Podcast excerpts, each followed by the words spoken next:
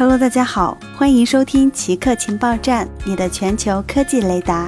接下来你将听到以下两条主要科技资讯：微软将允许更多员工永久性的远程办公。由于美国的疫情还在继续，绝大多数微软员工仍然在家中远程办公。而软件巨人的内部指导方针将允许未来办公室重新开放之后，给予员工更大的灵活工作性。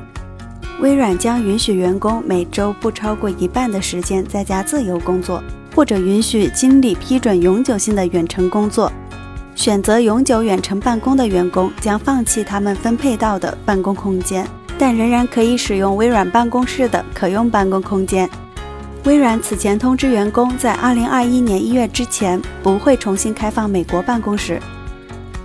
化学家利用二氧化碳净化海水。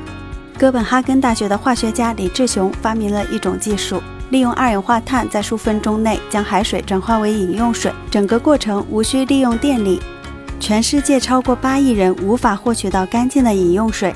根据联合国的数据，到2030年，这一数字将增加到33亿。海水是世界许多地方的饮用水来源，而现代海水淡化面临的一大挑战是能耗。海水淡化厂需要大量电力。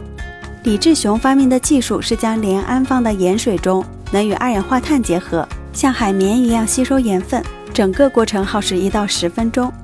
一旦移除二氧化碳，盐就会释放出来。联氨可以重复使用。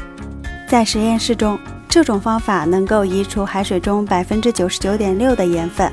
研究人员仍然在优化这项技术，降低成本，以最好的能耗实现海水净化。以上就是本期节目所有内容。固定时间，固定地点，我们下期见。